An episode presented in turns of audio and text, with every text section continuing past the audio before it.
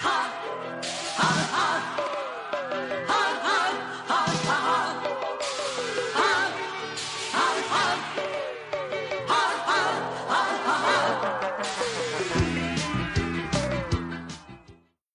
小朋友们，大家好，我是亮亮和小黑的爸爸，天亮听广播叔叔。今天我们讲《西游记》第十六回“真假美猴王”。在上一回中，太上老君的青牛偷下凡间，在金块山成妖，设计抓了唐僧、八戒和沙僧，悟空也拿他的腰圈毫无办法。后经如来指点。找来太上老君，才将青牛妖怪降服。师徒四人继续西行。这天眼看天色已晚，仍见不到村庄。悟空一时心急，把金箍棒一举，白马驮着唐僧，箭一般跑去。这时路边突然闪出一伙强盗，把唐僧吓得跌下马来。强盗逼唐僧交出钱，唐僧谎说钱在后面徒弟身上。于是强盗把唐僧吊在树上。悟空远远看见，自己变成小和尚前往。强盗围住悟空要钱，悟空想捉弄他们，却说也想分分强盗打劫的钱。强盗们举棒就打。孙悟空却笑呵呵相迎，他拿出金箍棒说：“你们也打累了，该俺老孙玩玩了。”一棒晃去，两个强盗倒地死去，吓得那些强盗夺利夺路而逃。唐僧埋怨悟空，命八戒把两个强盗埋了，继续前行，来到一家姓杨的庄园。老人说有个儿子是强盗。半夜里，老汉的儿子带群强盗回来，看见白马，就磨刀擦枪，要替两个首领报仇。杨老汉得知，让唐僧他们快逃。他们未走出多远，强盗们追来。悟空怕他们伤了师傅，用金箍棒一抡，顿时地上倒下一片。唐僧怪悟空太残忍，念起紧箍咒来，疼得悟空满地打滚。悟空再三哀求，唐僧也不容，逼他立刻回花果山去。悟空没有办法，只好去告诉观音菩萨。观音要悟空先留下，不久唐僧就会有难，会来寻他。唐僧师徒走不远，又饥又渴。让八戒去化些斋来。八戒说没有人家。唐僧让他去取些水来。见八戒久久不归，唐僧让沙和尚去催。不一会儿，唐僧听一声响，原来是悟空捧个瓷钵跪在路旁。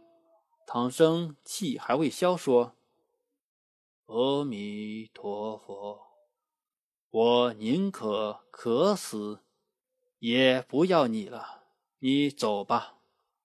那悟空立刻变了脸，撤出铁棒，照唐僧背上就是一下，唐僧顿时昏倒在地。悟空提了两个包袱，驾云走了。八戒去取水，看见一草舍，他恐人家害怕，就变成一个病和尚，讨了些斋饭。他回来时遇见沙僧。一同回来，却见师傅倒在地上不省人事。八戒说：“沙师弟啊，咱们不如埋了师傅，然后散伙算了。我还是回我的高老庄去。”沙僧不同意，他觉得师傅鼻中有热气，于是给师傅揉搓了一番。唐僧醒了，骂道：“那泼猴！”打杀我也！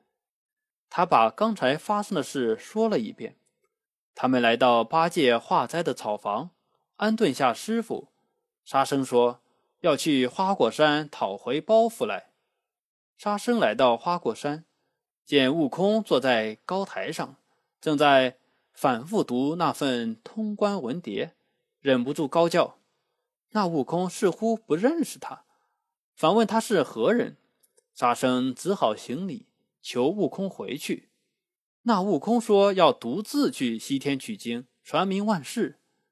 沙僧问：“师兄啊，没有师傅，佛祖怎肯传经给你？”悟空立即请出唐僧师徒。沙僧大怒，一禅杖打死假沙僧。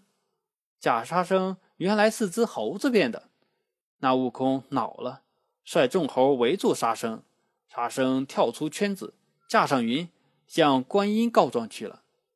沙僧见了观音，刚要说前世，见观音身后站着悟空，不由怒火中烧，举杖就打。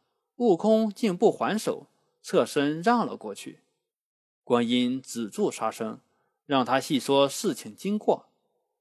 观音听后说：“悟空四天里没有离开一步。”沙僧不信，竟要悟空随他去花果山看个明白。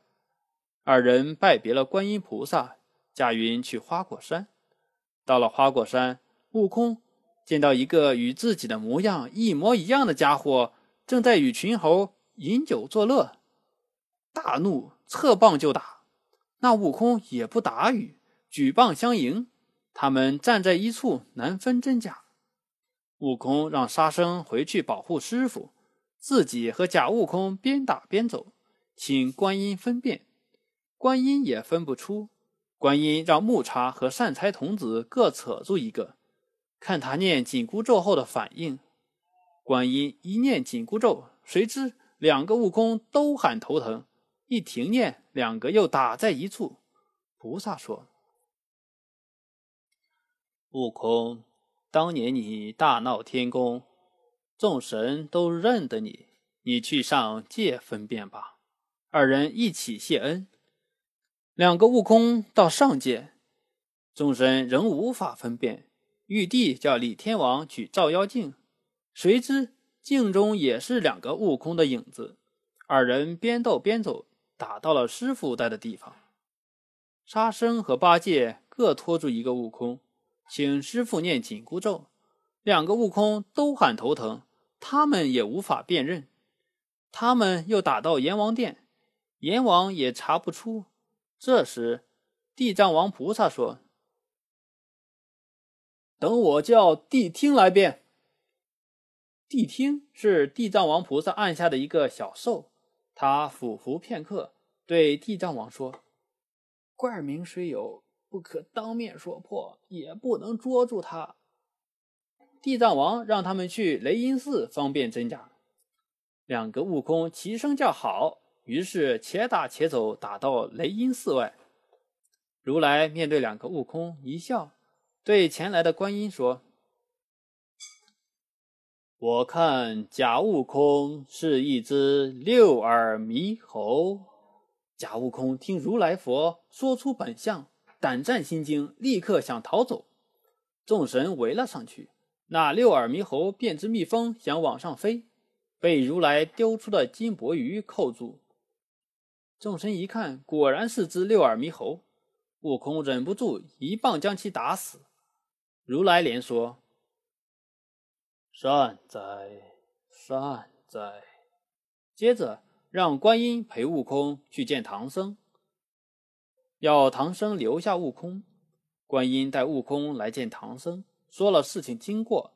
唐僧拜谢了观音，八戒已从花果山取回包袱，告诉大家，他已把假唐僧、假八戒都给打死了。好了，小朋友们，今天的故事就讲到这里，我们下一回讲三界芭蕉扇，再见。